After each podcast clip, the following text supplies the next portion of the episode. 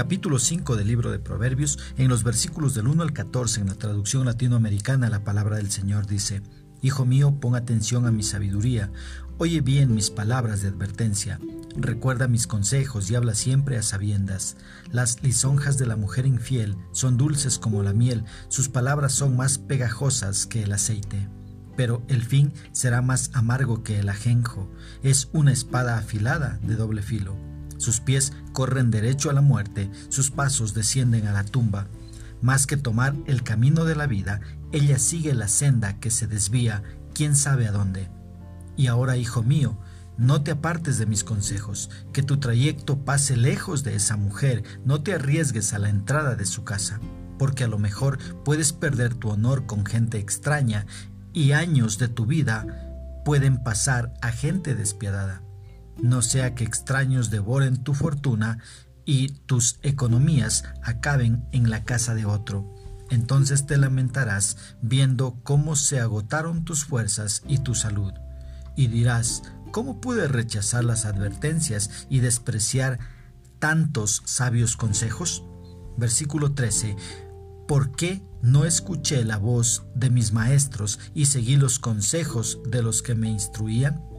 Ahora casi he llegado al nivel más bajo en medio del pueblo y de la asamblea.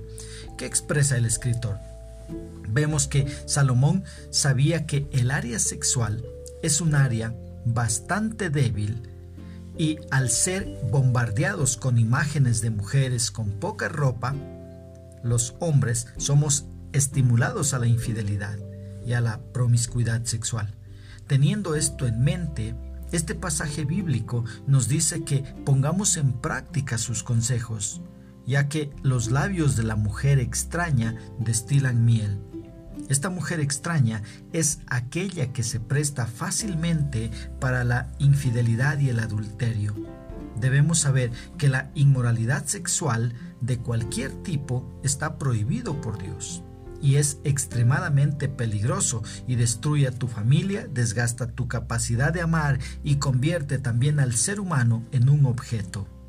Mira, el versículo 8 nos dice que no nos acerquemos a la casa de la mujer inmoral. Esto también se aplica a lo que vemos en Internet. Ten cuidado, no te acerques a páginas que te van a involucrar en pornografía o en cualquier inmoralidad sexual.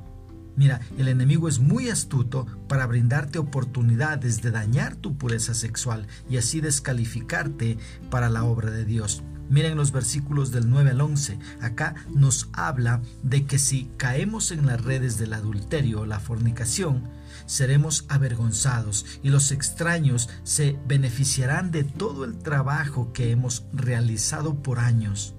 Dice que tus bienes irán a parar en manos de gente que no trabajó para conseguirlos y al final terminarás lamentándote y también terminarás con tu vida y salud arruinados.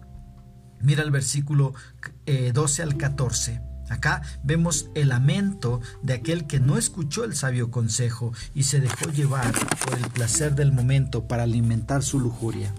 Ahora, ¿cómo podemos aplicar esta porción bíblica a nuestra vida? Primero, siendo fiel a mi esposa, con mis ojos, con mis pensamientos y con mi corazón.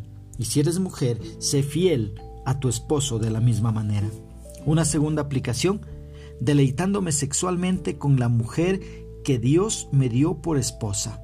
Las relaciones sexuales son bendecidas por Dios solo en el matrimonio y nunca fuera de él. Una tercera aplicación, alejándome de toda mujer que con sutileza busque acercarse con malas intenciones. Esto es lo que nos hace varones. Un cobarde en realidad cae rendido a los pies de una mujer que le ofrezca sexo ilícito, pero un varón sabe que debe guardarse para su esposa. ¿Te das cuenta? Este es el concepto de varón según la Biblia. Como lo puedes ver, es totalmente contrario a lo que se cree en el mundo.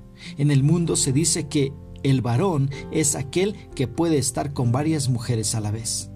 Eso en realidad, según la Biblia, es cobardía.